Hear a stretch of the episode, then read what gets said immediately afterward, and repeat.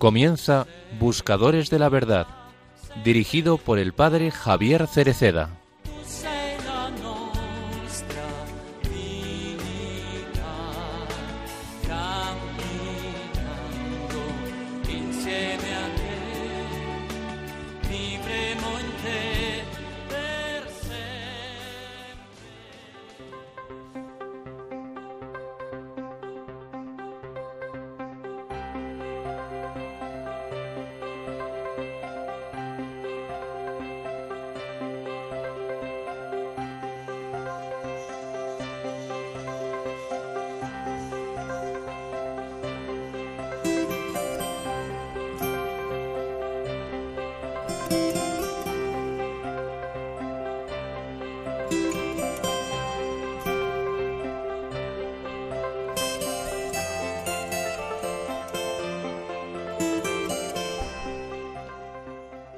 El inicio de un nuevo año está encomendado a María Santísima, que hoy celebramos como Madre de Dios.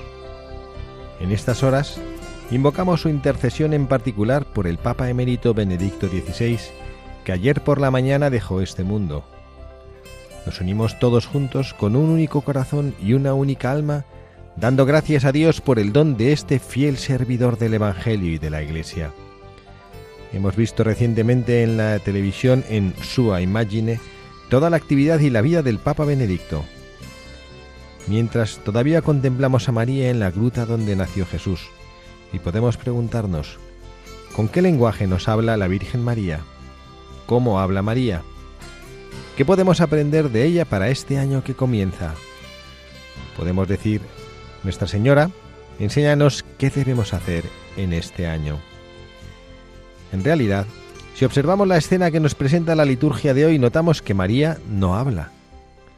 Ella acoge con sorpresa el misterio que vive, custodia todo en su corazón y sobre todo se preocupa del niño que, dice el Evangelio, estaba acostado en el pesebre. Este verbo, acostar, significa colocar con cuidado y nos dice que el lenguaje propio de María es el de la maternidad, cuidar con ternura del niño. Esta es la grandeza de María. Mientras los ángeles hacen una fiesta, los pastores acuden y todos alaban a Dios en voz alta por el acontecimiento que había sucedido. María no habla, no entretiene a los invitados explicando lo que le ha sucedido, no roba el protagonismo. A nosotros nos gusta tanto el protagonismo. Al contrario, pone en el centro al niño, cuidándolo con amor. Una poetisa escribió que María sabía también estar solemnemente muda, porque no quería perder de vista a su Dios. Este es el lenguaje típico de la maternidad, la ternura del cuidado. De hecho, después de haber llevado en el vientre durante nueve meses el don de un misterioso prodigio, las madres continúan poniendo en el centro de todas las atenciones a sus niños, los alimentan, los estrechan entre sus brazos, los acuestan con dulzura en la cuna. Cuidar. Este es también el mensaje y el lenguaje de la Madre de Dios. Un lenguaje de madre. Cuidar.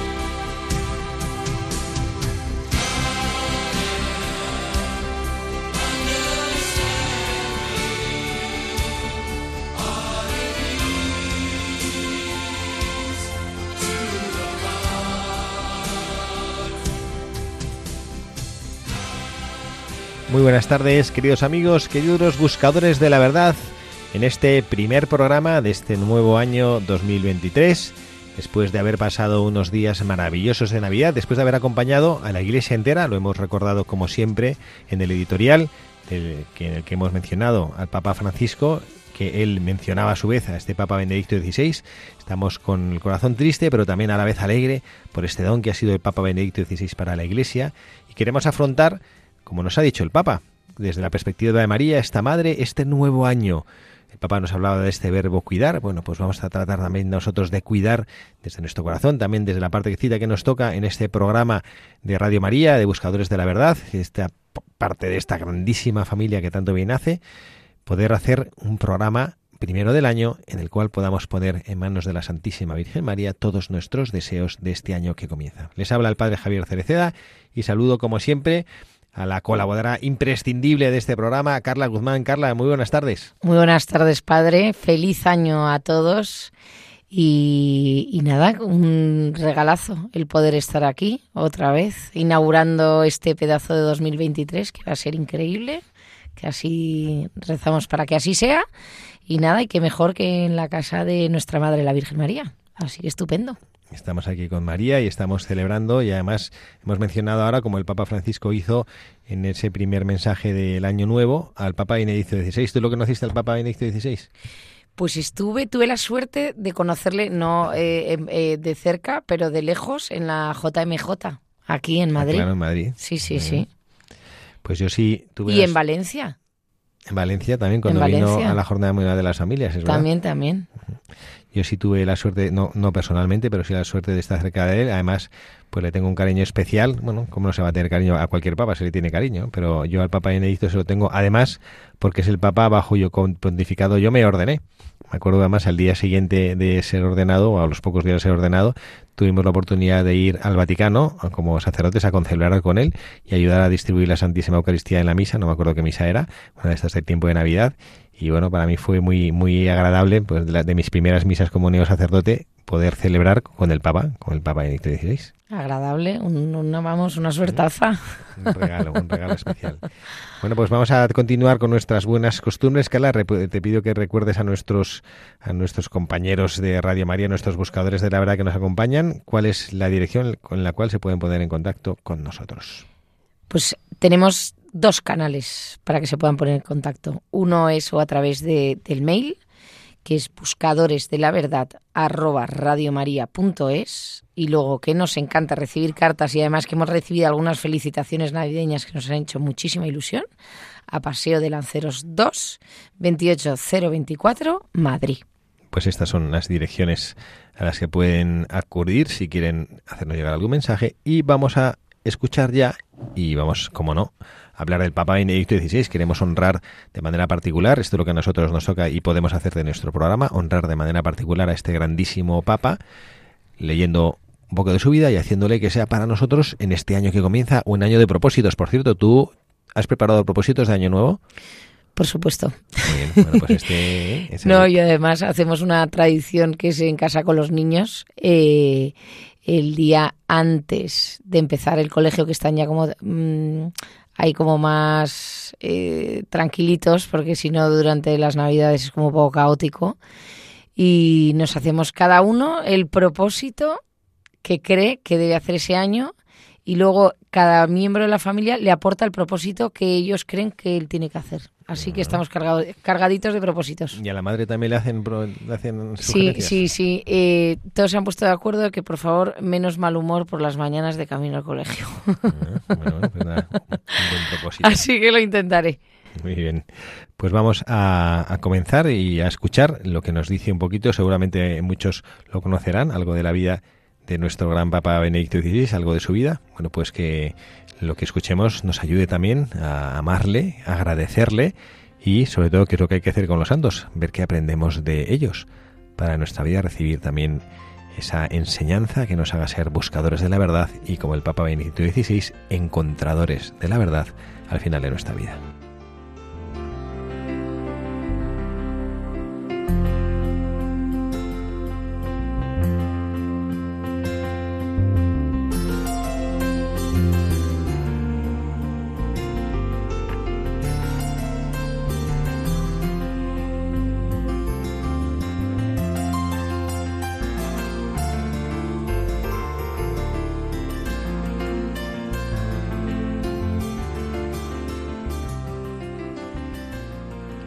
Benedicto XVI nació a las ocho y media del 16 de abril de 1927 en la casa de sus padres en Margalt, Baviera, Alemania, siendo bautizado ese mismo día.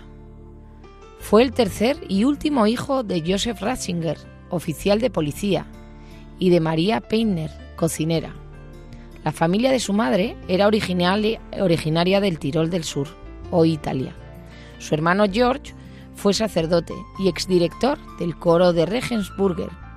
Su hermana María, quien nunca se casó, vivió en la casa del cardenal Ratzinger hasta su muerte en 1991. Su tío abuelo era el político alemán George Ratzinger. Su núcleo familiar, especialmente el padre, fue opositor al nazismo, lo que le costó descensos de categoría y el acoso a la familia. Asistió a la escuela primaria en Schau. Interrumpió sus estudios al estallar la Segunda Guerra Mundial, durante la cual fue asignado a una unidad antiaérea en Múnich. En 1943, estando en el seminario, fue reclutado por el cuerpo antiaéreo alemán como Luftwaffe. A medida que el Frente Aliado se acercaba a su puesto en 1945, se reunió con su familia en Traunstein, después de que su unidad dejara de existir. Como soldado alemán, fue hecho prisionero e internado en un campamento, pero fue puesto en libertad en mayo de 1945 al final de la guerra. El 29 de junio de 1951 se ordenó sacerdote, obteniendo el doctorado en teología dos años después. Desde 1952 fue encargado de dogmática y teología en Freising y posteriormente profesor ordinario en Bonn, Münster, Tubinga y Ratisbona, donde también fue vicepresidente de esa universidad. Si por entonces algo le marcó, fueron las protestas de mayo del 68, frente a las que se alzó como un defensor de la fe frente al marxismo y el ateísmo creciente de la juventud, Ratzinger apoyó el Concilio Vaticano II en la década de los años 60 y su espíritu de convertir a la Iglesia en una institución más abierta. El nombre de Ratzinger aparece en todas las polémicas dentro de la Iglesia Católica para frenar los intentos de reforma de sus colegas más progresistas. En Alemania, por ejemplo, su nombre fue ligado al pulso que mantuvo el cardenal Karl Lehmann, presidente de la Conferencia Episcopal Alemana, en torno al debate sobre el aborto. En 1977 comenzó a ejercer como arzobispo de Múnich-Freisen, llegando ese mismo año a cardenal de la mano de Pablo VI. Ratzinger fue uno de los máximos valedores para que Karol Wojtyla se alzase proclamado papa. Quizá por eso acompañó a Juan Pablo II hasta el final de su papado, ejerciendo siempre de guardián de la doctrina, puesto que ejerció oficialmente desde 1981 cuando fue nombrado prefecto para la Congregación de la Doctrina y la Fe. Desde entonces fue también el presidente de la Comisión Teológica Internacional y de la Pontificia Comisión Bíblica. Desde 1986 presidió la comisión encargada de elaborar el Catecismo de la Iglesia Católica, autor de numerosas publicaciones entre las que destacan El Nuevo Pueblo de Dios y Teoría de los Principios Teológicos. El 19 de abril de 2005, el cardenal alemán consiguió reunir los votos necesarios para convertirse en el 265 pontífice de la Iglesia Católica, después de un día y medio de deliberaciones del cónclave. Gobernó bajo el nombre de Benedicto XVI. Su primer viaje oficial como sumo pontífice fue el 29 de mayo de 2005, cuando visitó el puerto italiano de Bari el día del Corpus Christi para clausurar el Congreso Eucarístico Nacional Italiano y realizar un encuentro de reconciliación con la Iglesia Ortodoxa Oriental. El 16 de abril de 2006, en su primer mensaje de Pascua, hizo un llamado por una solución pacífica en el conflicto nuclear con Irán. Fue crítico con la decisión del presidente George Bush de invadir el país, alegando que el concepto de guerra preventiva no aparece en el Catecismo de la Iglesia Católica. El 11 de febrero de 2013 se anunció que el Papa Benedicto XVI decidió abandonar el pontificado el 28, abandonar el pontificado el 28 de febrero siguiente. He llegado a la certeza, seguro el Papa, de que por la edad avanzada ya no tengo fuerzas para ejercer adecuadamente el ministerio petrino. Después de retirarse de la Ciudad del Vaticano, se eligió al argentino Jorge María Bergoglio como el Papa Francisco. El Papa emérito Benedicto XVI falleció el pasado sábado 31 de diciembre de 2022 en el monasterio de la Ciudad del Vaticano, donde residía desde su renuncia al papado. Fue el primer papa en renunciar a su cargo en más de 600 años y durante su papado dejó una huella duradera en la Iglesia Católica. Aunque algunos pueden tener diferentes opiniones sobre algunas de sus decisiones, es indudable que fue un líder espiritual moralmente coherente. Su muerte es una pérdida fuerte para la Iglesia y es recordado como un hombre de profunda fe comprometido con los principios católicos.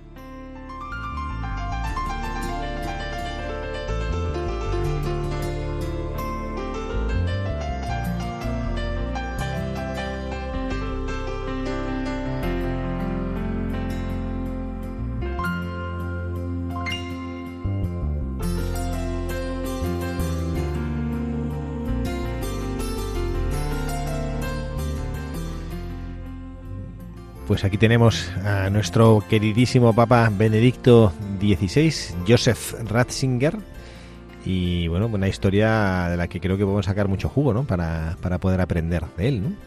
La verdad que a mí siempre me dio muchísima ternura y cuando fue, me acuerdo perfectamente de la imagen, cuando fue elegido Papa, lo primero que pensé es, uff, qué difícil, ¿no? Porque después de, de, de Juan Pablo II ese gran santo papa carismático, ese líder que además había estado tantos años, pensé, menudo papelón, menudo papelón, porque es verdad que, ¿no? Como que después de, un gigante como Juan Pablo II, y, y, lo primero que me llamó la atención fue su humildad.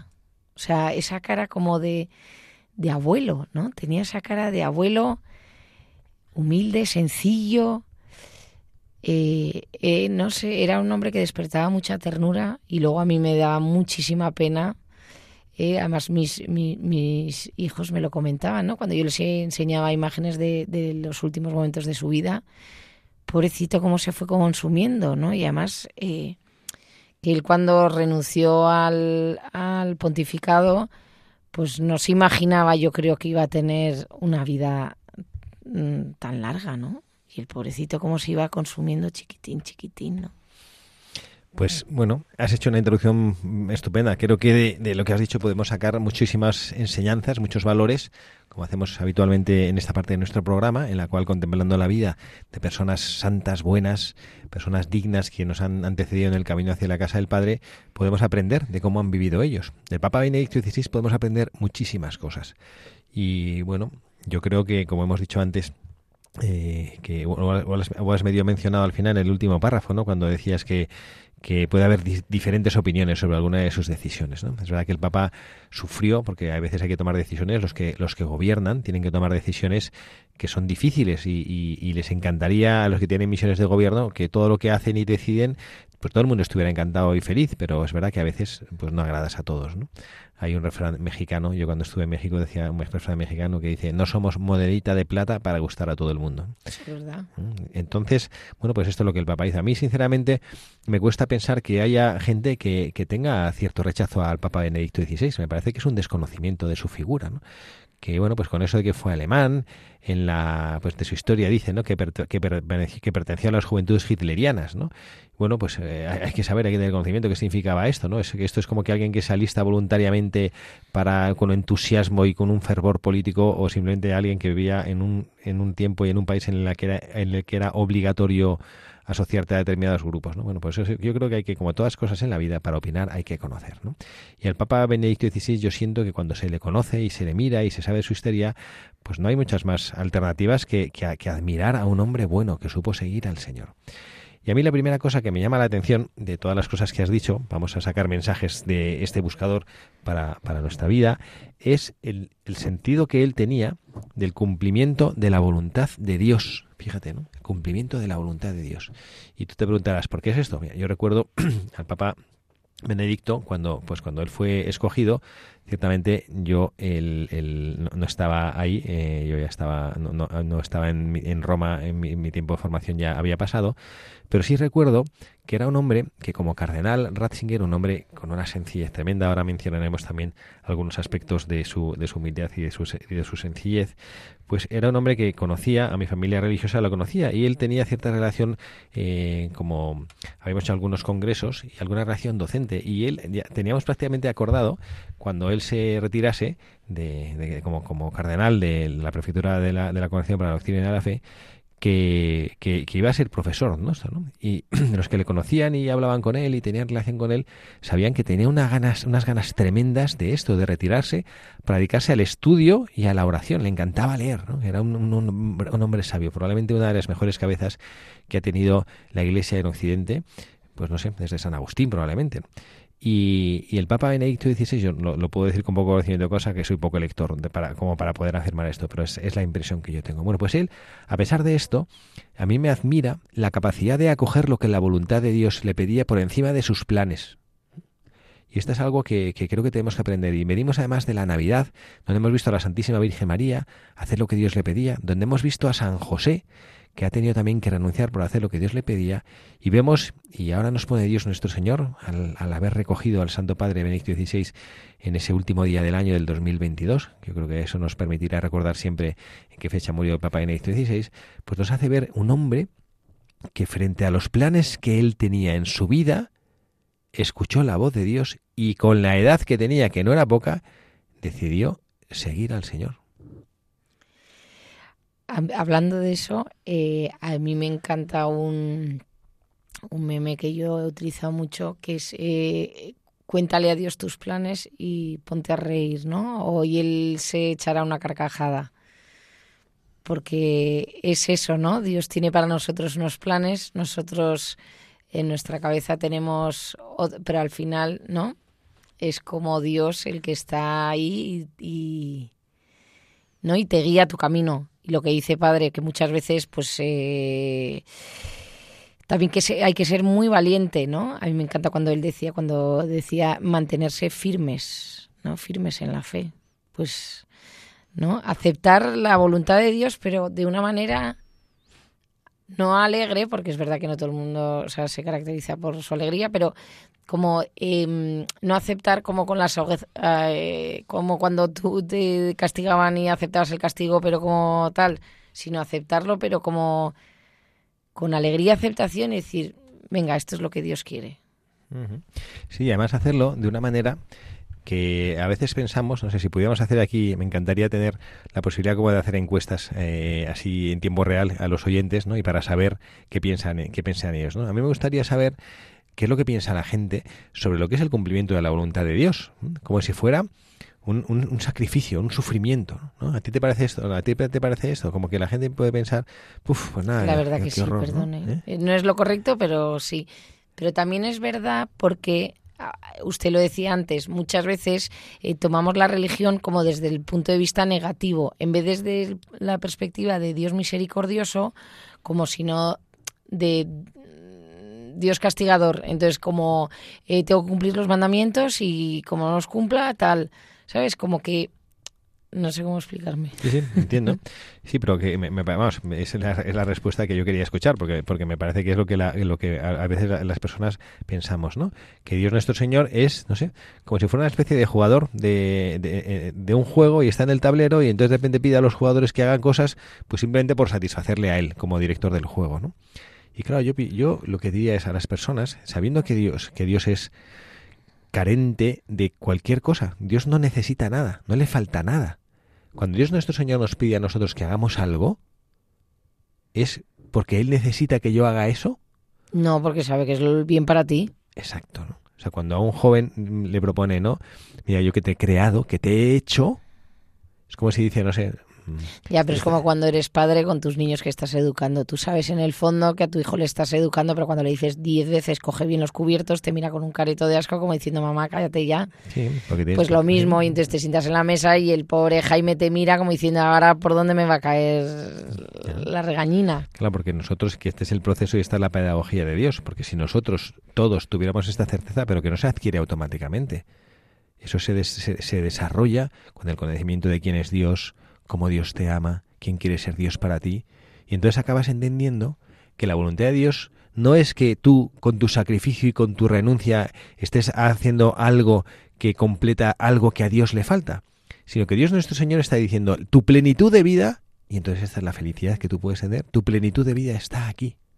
O sea, la voluntad de Dios y, lo, y es, es la felicidad de sus hijos.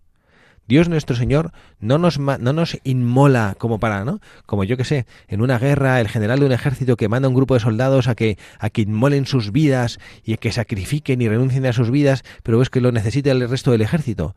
No es así. Dios nuestro Señor cuando nos pide algo, y a veces es verdad que son cosas duras, no todo es hermoso, a veces humanamente es duro, ¿no? Hay, hay, hay renuncias por servir al Señor, ¿no? Hay renuncias por vivir con coherencia a tus propias convicciones. Pero Dios Señor te lo pide porque Él sabe y es consciente de que esta es la plenitud cuando tú como criatura, cuando tú como criatura quieres vivir sirviendo al Señor, esta es tu plenitud. Hasta tal punto es así que, bueno, cuando hay personas que experimentan que Dios les pide una cosa, y a veces pasa esto, y no la viven, y no son capaces de vivirla, con mucha frecuencia, ¿qué es lo que hacen? Alejarse de Dios. Pero no son capaces de, de comprender eh, eh, mm, a un Dios que, no me va a pedir hacer lo que a mí me apetece. Entonces no quiero, no quiero tener esta relación con Dios. porque al final es un egoísta, no te fastidia. Claro, pues somos egoístas. Entonces, por eso digo, de cara al cumplimiento de la voluntad de Dios, porque un hombre como el Papa Benedicto XVI tenía, tenía creo que 78 años, o cuando, fue elegido Papa, 78 años. O sea, con 78 años, o sea, no sé, en el mundo civil y ya estás más que jubilado, estás cuidando, saliendo a tomar el sol. Bueno, hay gente para todo y también yo conozco a gente con 78 años que sigue trabajando, a médicos que siguen ejerciendo la medicina y hay muchas personas muy activas con eso. Pero habitualmente ya es nada como decía, mira, a mí no me pidan nada, que yo ya he hecho lo que tenía que hacer, ¿no?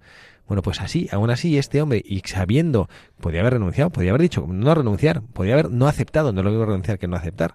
Pero él que vio, pues si a mí Dios me pide esto, pues mi, la plenitud de, mi vida será hacer lo que él me pide, ¿no? y por eso acepta. Entonces a mí, primera gran enseñanza del Papa Benedicto XVI, acoger en su vida lo que Dios le pide, acoger la voluntad de Dios. Y para todos nuestros oyentes, me lo digo yo también a mí mismo, ¿eh? no crean que yo soy un ejemplo en esto, también tengo que aprender muchísimo. Cuando Dios te pide algo es por tu bien y seguir y cumplir la voluntad de Dios, tú eres el primer beneficiado, aunque inicialmente te parezca que esto es un horror, ¿no? Como cuando a un niño le enseñas a comer y, te, y protesta que pesarda es mi madre, y el día de mañana, cuando de repente sea una persona que sabe comer en cualquier circunstancia y sabe comer con elegancia, pues dirá, pues qué bien que me han enseñado a esto, ¿no? Aunque cuando era pequeño... Y una pregunta que se estarán haciendo algunos de nuestros oyentes. ¿Y cómo sabemos que estamos acogiendo bien la voluntad de Dios? Bueno, eso es una, eso es una grandísima pregunta y, es, en eso muchos gastamos parte de nuestra vida y, y, eso es pues el discernimiento de qué es lo que Dios me pide. No hay una regla mágica. Si la tuviera la regla mágica, pues no sé, habríamos cambiado el mundo, ¿no? Eh, diría que si, fuera que si fuera un vendedor de algo, habría vendido la, receta de la Coca-Cola, ¿no? ¿no? No existe esa receta. ¿Cómo uno es capaz de intuir o descubrir lo que Dios le, le pide? Pues el único camino que yo conozco es a través de la vida de gracia viviendo una vida de gracia que te permite escuchar a Dios, por lo tanto, segundo paso, la oración, y tercero, tener personas que te acompañan, tener un director espiritual, un sacerdote cercano, una religiosa, alguien que te acompaña y que te puede decir, mira, yo siento que esto que tú sientes en tu corazón es algo que Dios a ti te pide, ¿no? O sea que los tres, los tres ingredientes que yo creo que es para ir encontrando el querer de Dios sobre la propia vida es esto, ¿no? Una vida de gracia que haga que el alma está limpia para poder recibir la voz de Dios, un segundo paso, que es especialmente este, escuchar la voz de Dios, que es la oración, que es hablar con quien sabemos que nos ama. Y un tercer, y un tercer complemento sería tener personas a tu alrededor que puedan ayudarte a decir, mira, si esto que tienes el corazón es una cosa que a ti se te ha ocurrido o, que parece que tiene, tiene indicios de que viene de Dios. Me lo apunto. Pues pasamos a la segunda, vamos a pasar a la segunda, al segundo eh, mensaje de nuestros buscadores, pero antes vamos a, como siempre, hacer un ratito de oración con una música que nos ha preparado Carla. A ver, Carla, cuéntanos qué nos has preparado. Pues eh, yo cuando estaba preparando el programa y, estaba pensando en la vida ¿no? de, Benedicto y sobre todo en sus últimos años, que yo creo que me, me despertaba mucha ternura y es una canción que se llama Mi esperanza está en Jesús, ¿no? en ese encuentro con, con Jesús después de, de una vida plena y entregada a los demás. Bueno, pues a por ello vamos. Mi esperanza está en Jesús.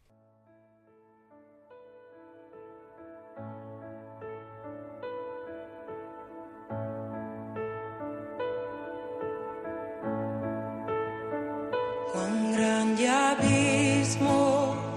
entre nosotros,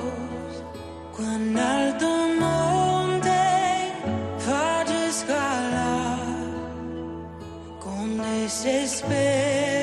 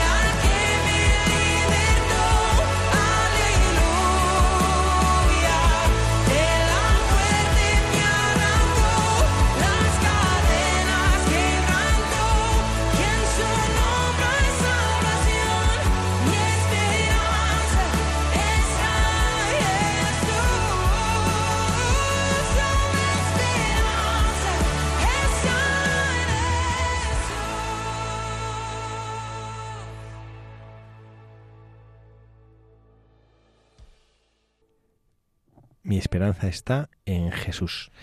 Y este también es, bueno, es un, uno de los mensajes de nuestro buscador de la verdad de hoy, Papa Benedicto XVI, cuando hablaba en esa encíclica Spe Salvi. Les habla el padre Javier Cereceda con Carla Guzmán en Buscadores de la Verdad en este sábado 14 de enero del año 2023, primer sábado que hacemos programa aquí con nuestros buscadores de la verdad. Vamos a compartir, Carla, con nuestros buscadores algunas de las cosas que están pasando en Radio María y a las que se pueden conectar los próximos días. Este próximo miércoles 18 de enero, que aprovecho para meter la cuña, que es el cumpleaños de mi hijo Jaime, así que una oración, 11 añitos ya, qué mayor. Eh, pues eh, durante estos días, en todas las diócesis del mundo, se organizan distintas celebraciones ecuménicas y también Radio María se une cada año al octavario de oración. Este año ofreceremos un momento de reflexión orante después de la hora intermedia, el miércoles 18 de enero. Y luego tenemos también el próximo 24 de enero, otro aniversario. Ya no es el cumpleaños de Jaime, sino el cumpleaños de Radio María en España, que cumple 24 añitos. Vamos a celebrarlo con una programación especial que en breve se va a publicar. Habrá también varios momentos de oración para compartir y celebrar juntos este cumpleaños de Radio María en España. Pueden enviarnos la felicitación o el mensaje que cada uno quiera a este correo electrónico.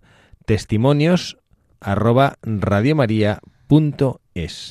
También pueden mandar mensajes de felicitación si quieren que sean compartidos con el resto de los oyentes a este teléfono 668 594 383 que es un teléfono de WhatsApp y pueden mandar una, una nota de voz que no pase de 30 segundos. Nuestros asistentes, si no, lo van a recordar. Tienen que ser mensajes breves. Celebra con nosotros el cumpleaños de Radio María. Y bueno, seguimos, Carla, después de la primera de las enseñanzas que nos ha dejado el Papa Benedicto XVI, que ha sido ¿cuál? Ha sido la de aceptar la voluntad El de Dios. cumplimiento de la voluntad de Dios. Hay otro mensaje que yo sí quisiera evidenciar de una manera particular, que me parece que es una cosa como muy bonita y conmovedora de este Papa y que siempre edifica, y es que era un hombre profundamente humilde, un hombre sencillo. Esto que quien no lo conoce no, no se lo cree, pero era así, ¿no? Y bueno, Carla ha estado así como buscando en internet para compartir con nosotros cosas del Papa Benedicto XVI y ha encontrado una frase que a mí me encanta que dijo al inicio de su pontificado. Carla, cuéntanos. Es que me encanta, ¿eh? Dice, después, en el momento que fue elegido, dijo, después del gran Papa Juan Pablo II, los señores cardenales me han elegido a mí, un trabajador sencillo y humilde en la viña del Señor. Qué gozada, eh, Ah. en nombre así, porque además eh, lo has dicho tú antes, ¿no? que, que es una cosa no menor cuando estábamos hablando de eso, del, del- del cumplimiento y de acoger la voluntad de Dios en la propia vida, pero también tenemos que pensar que el Papa, que lo sabía, tenía que suplir a Juan Pablo II, el magno, este que en el mismo funeral, que además presidió él, la gente decía santo, Santo súbito, súbito. ¿no? que es y por eso se aceleró, porque es una cosa que está contemplada en la Iglesia, en la causa de los santos, cuando hay una, una percepción del pueblo fiel de la santidad de la persona que ha muerto. Entonces, claro, no solo es suplir a un gran papa, sino suplir a un papa que, la, que el pueblo fiel, que la Iglesia universal le considera santo. ¿Qué papa? ¿Mm? Bueno, y él, pues con esta humildad. Pero, pero no solo esto.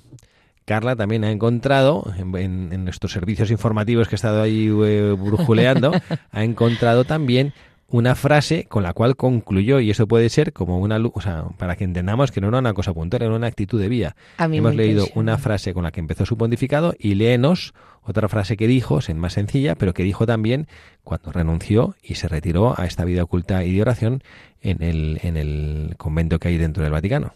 Parece de tan grandeza. Dijo, gracias de corazón y pido perdón por mis errores. ¿Mm? Gracias de corazón y pido perdón por mis errores. Qué gozada de actitud, de humildad, de grandeza de alma.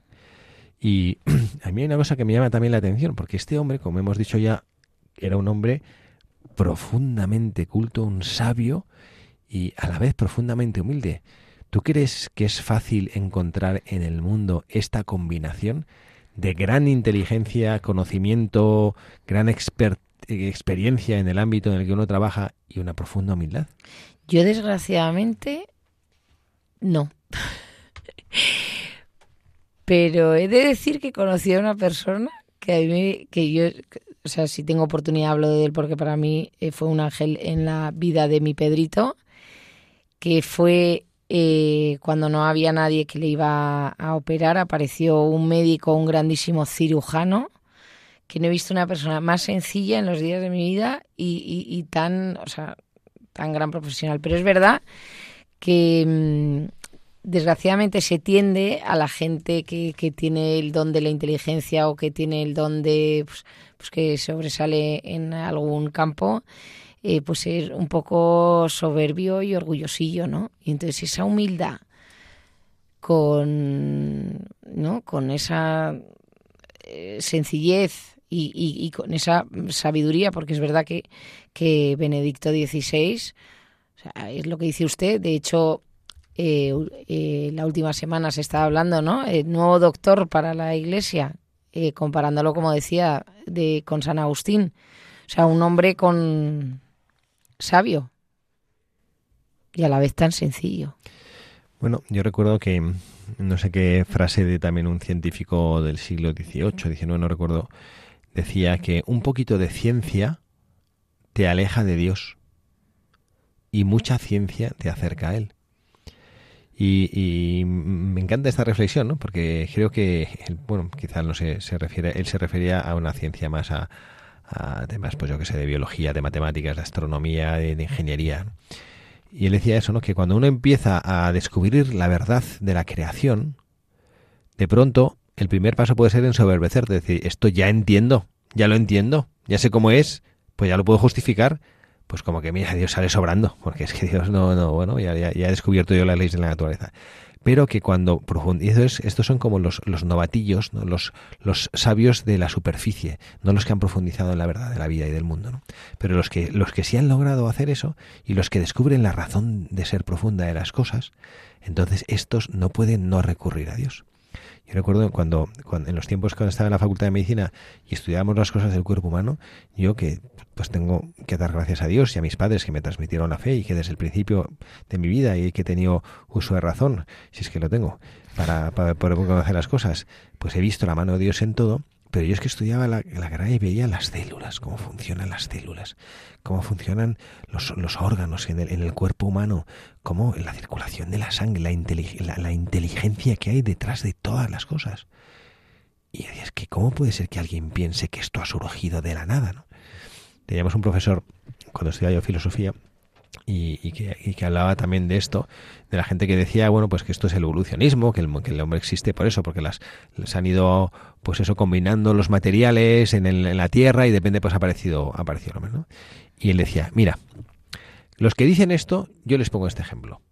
Si yo de repente, pues no sé, mm, estoy ahí como en una, eh, me caigo, eh, eh, un avión se, se empieza a estropear, yo me tiro en paracaídas, el avión sigue, sigue, sigue su curso y cae a muchos kilómetros de donde he estado yo, y yo voy a paracaídas y de repente llego, veo una isla, caigo más o menos cerca, llego nadando, nadando, nadando, una isla enorme, y, y me caigo ahí en la playa, y uf, descanso un poco, me empiezo a entrar ahí entre las palmeras y de repente veo que hay un poco de claro, me asomo y veo, detrás de las palmeras, un Ferrari Testarossa perfectamente puesto ahí, limpio, con las llaves puestas, el depósito lleno, y delante una autopista de tres carriles, una recta recta que no se ve el fin, ¿no? Y yo digo, bueno, es que esto, pues los materiales en el mundo se han ido organizando, y bueno, pues se ha puesto ahí el, el pues el, no sé, la, la gasolina, se ha puesto ahí el este, se ha puesto ahí el otro, y pues ha salido un Ferrari Testarossa. Dice, a mí eso me parecería más posible a que el hombre exista porque se han organizado de casualidad los, los componentes de su cuerpo, ¿no? Bueno, esto tiene, tiene, tiene su miga, ¿no? Pero bueno, realmente, bueno, pues, pues hay personas que, que, no, que no son capaces y no quieren ver la mano de Dios y la ciencia a veces les impide esto. Pero al Papa Benedicto XVI, no. La ciencia no le impidió conocer y comprender la realidad de la presencia de Dios, ¿no? ¿Qué te Me he, quedado, me he quedado muerta, nunca, me ha encantado, me ha encantado eh, esa metáfora que ha hecho. Bueno, De hecho, él decía, ¿no? Que la razón no se salvará sin la fe, pero la fe sin la razón no será humana. Y esta puede ser la, esta puede ser la tercera enseñanza, ¿no? La segunda enseñanza, pues la humildad y la sencillez, que sabemos que esto tiene que ser y puede ser y debería ser el adorno en el corazón de cualquier cristiano, el adorno de la vida de cualquier cristiano, ¿no? que tenemos que tener en nuestro corazón y que, bueno, pues que esa humildad, a pesar de las luchas, aunque sea una humildad, una humildad luchada, hay veces que la gente piensa que por, que bueno, que a veces no me sale esto, bueno, no pasa nada, aunque sea una humildad luchada, es una humildad meritoria cuando lo haces por amor al Señor, ¿no? Bueno, Siguiente mensaje es que yo tendría muchas cosas que decir y se nos está acabando el programa, yo quiero seguir comentando cosas. Como tú decías, respecto a la fe. La fe que el Papa Benedicto nos enseñó a vivir, ¿no? Y ya has dicho una frase que yo no sé si nuestros oyentes han quedado con ella, repítela porque es una frase que a mí me encanta también. La razón no se salvará sin la fe, pero la fe sin la razón no será humana. Pues esto nos pasa muchas veces que, parece que no tenemos, y en el equilibrio, eso también lo decía el Papa Benedicto, el Papa Juan Pablo II, tu querido Papa Juan Pablo II, que escribió una encíclica que se llamaba Fides et Ratio, fe y razón. Razón. Y decía él que la fe y la razón son las dos alas de la paloma de la verdad. ¿no? Una paloma no puede volar con una sola ala, necesita las dos. Y a veces eso, eh, hay una carta de San Pedro en la Sagrada Escritura que habla e insta a dar razones de tu esperanza.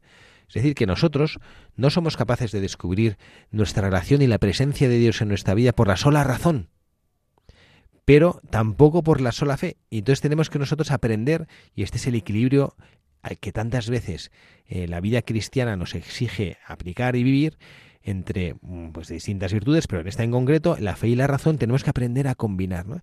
Y el Papa lo decía de una manera muy hermosa, ¿no? Y eso, ¿no? La razón no se salvará sin la fe, ¿no? Pero a veces, pero la fe sin la razón, fíjate, que, que, lo- dice duramente, ¿no? Que hay algunos fideístas que son, ay, Dios, Dios, sí, sí, fenomenal, pero dice, la fe sin la razón no es propia, no es la humana, significa, no es propia de los hombres.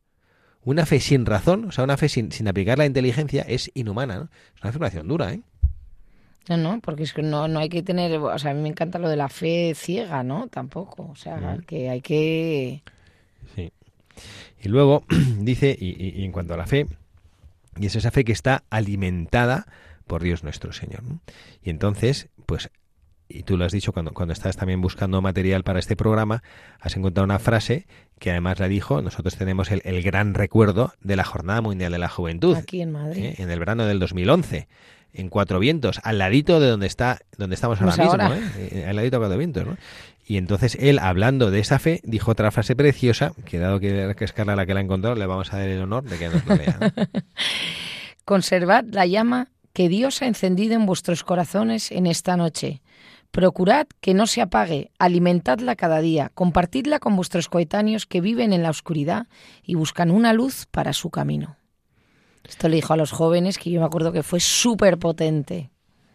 ¿No? Porque es verdad que lo que esa llama, pues es verdad cuando vives una experiencia, ¿no? Como cuando vas a un retiro, cuando algo que, que hay esa luz que, que, que se, que se prende, ¿no? Pues seguir alimentándola. ¿Cómo la alimentamos? Pues como también decía usted, ¿no? Leyendo, orando. Porque me imagino que Benedicto XVI llegó a lo que llegó no por leer un libro, sino por... Y, y le le llaman muchos y, y no tenía dibujitos. Y ¿no? no iba Teo, Teo va a la escuela. No eran tebeos, ¿no? Pues esta es, esta es una esta es una afirmación y una y una y una invitación preciosa. Y que nosotros también entendemos que esta luz a veces pare- a veces parecería y el papá con esta frase nos lo aclara, por cierto que es que podíamos ahora hablar, bueno, ya casi nos queda poco tiempo de programa, vamos a, agotarlo casi hablando de, esto y su presencia aquí, luego también en España, cuando estuve en Valencia, en la Jornada Mundial de las Familias, pero bueno, nosotros pensamos que la fe es una cosa, no sé, no sé cómo decirlo, ¿no? Como cuando uno tiene los ojos azules, ¿no? Dice, bueno, yo es que tengo los ojos azules, pues ya está, que lo tenga, pase lo que pase, y tengo los ojos azules para toda la vida. Bueno, yo tengo fe o no tengo fe. Bueno, la fe es algo que hay que cultivar, hay que cuidar. Y el Papa lo dice de una manera hermosísima, la fe ilumina.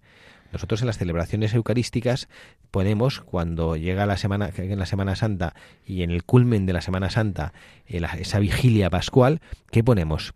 Un cirio que además hay un, hay un pregón pascual en el que después de haber bendecido el cirio se ensalza ese cirio. ¿Por qué? No más que cera de abejas ahí fundidas y, pegadas en, un- en una forma concreta con una mecha para que ardan. Porque significa algo. Y es un, es un simbolismo precioso, esa fe que ilumina. Cuando uno entra en las iglesias y entra el sacerdote, precede a todo el pueblo fiel con ese gran cirio que ilumina poquísimo, ¿no? Pero resulta que la gente se va acercando y a ese cirio que representa la fe, esa pequeña fe que sí que alumbra, aunque poco, pero mm, pues ilumina la oscuridad, pues la gente se va uniendo, uniendo y van ilumi- ilu- iluminando las velas y al final a mí me parece precioso cuando, cuando pues como sacerdote te toca y haces esas procesiones y llegas al final al presbiterio y te das la vuelta y en esas iglesias donde cuando vamos en Semana Santa de los pueblecillos, que son iglesias no muy grandes, ¿no? Pero que están prácticamente iluminadas en totalidad por las pequeñas velas de las personas que lo sostienen. Bueno, pues esto es lo que el Papa Benedicto XVI nos está invitando a hacer, ¿no? A compartir la propia fe. Perdón por interrumpirle. Sí, sí. No, pero eh, como veo que, que me va a cortar porque vamos a terminar ya, eh, en el- al hilo de lo que estábamos comentando, que es súper bonito, además me parece un mensaje súper potente, eh, en su testamento espiritual, Benedicto XVI lo cierra diciendo, manténgase, manténganse firmes en la fe, no se dejen confundir. Mantenerse firmes en la fe. Pues eso es lo que nosotros queremos y bueno, pues nada, ya la verdad es que, pues sí, como bien dices, ya se nos, se nos está acabando. Vamos a acabar con una pequeñísima oración también de agradecimiento a Dios nuestro Señor por este Papa y pues en eso gastaremos estos segundos que nos quedan y bueno, por la acción de gracias también a Carla por estar aquí con nosotros una vez más. Gracias, Carla. Nada, gracias a usted, padre, gracias a, a todos nuestros queridos oyentes y que si tienen ahí alguna intención especial, que se la pidan a Benedicto XVI, que yo estoy segura que pronto le veremos ahí elevado en, en los altares. Gracias, Carla, y también que les habla para Javier Cerecea. Les da gracias y las gracias por estar aquí con nosotros en Radio María. Que Dios les bendiga. Feliz fin de sábado y mañana, el Día del Señor, rezamos los unos por los otros.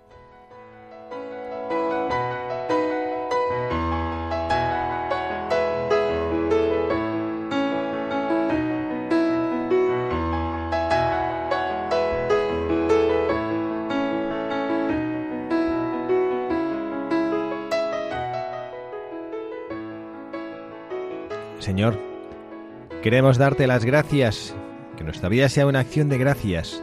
Y hoy de manera particular, desde Radio María, desde la radio de tus hijos, queremos darte las gracias por permitir su existencia, que esté aquí entre nosotros, que a través de las ondas nos llegue tu mensaje de amor, a través de tantas y tantas personas que con su esfuerzo, con su alegría y con su tesón hace que tu palabra pueda llegar a tantos y tantos hogares.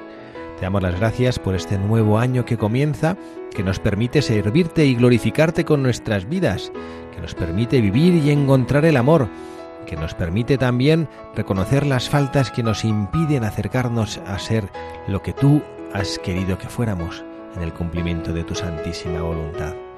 Y te queremos dar las gracias también en este año por este Papa Benedicto XVI que acabas de llamar a tu presencia. Te pedimos por el gran don para Él de gozar eternamente del cielo junto a ti.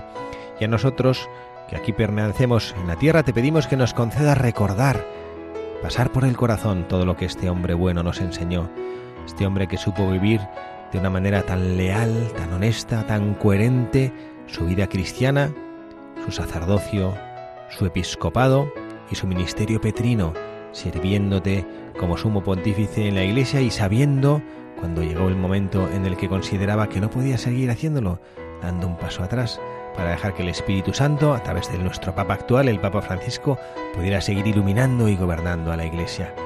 Te pedimos, Señor, el don de aprender de este gran hombre, de acoger como herencia espiritual todo lo que nos enseñó, para ser como Él, vivir con humildad y caminar por la vida hasta el encuentro contigo. Gracias, Señor.